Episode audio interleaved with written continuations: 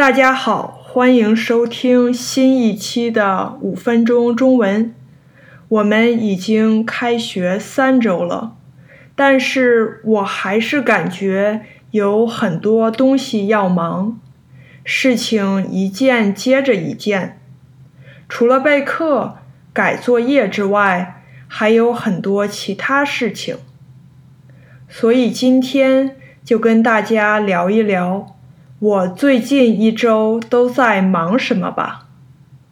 这周的一件大事就是星期四的课程之夜 （Curriculum Night）。这次是我们疫情以来第一次实地的 Curriculum Night。前两年都是线上进行的。Curriculum Night 主要是向家长。介绍一下自己，课程、教学计划、课堂要求、评分标准之类。Curriculum Night 从晚上六点到八点，我回家的时候感觉好累。星期五，我在我的课上跟我的学生们一起庆祝了中秋节。今年的中秋节好像比去年早一些。今年我很惊喜的在 Costco 看到月饼和凤梨酥，这些在去年是没有的。我一直很羡慕大城市会有更多的亚洲食品，现在我们也慢慢有了，真好。我买了一盒月饼和两盒凤梨酥。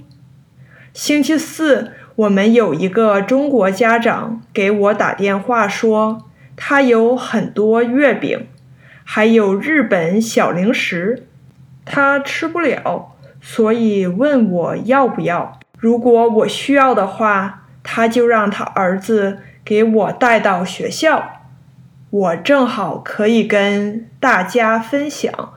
我说当然啦，越多越好啊。我觉得。他给我的月饼比我在 Costco 买的月饼好吃，学生也很喜欢。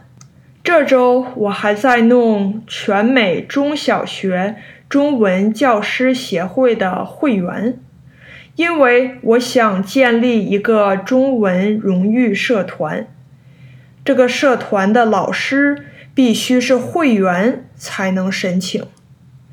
这件事本来应该是很简单的，但是却没有一帆风顺。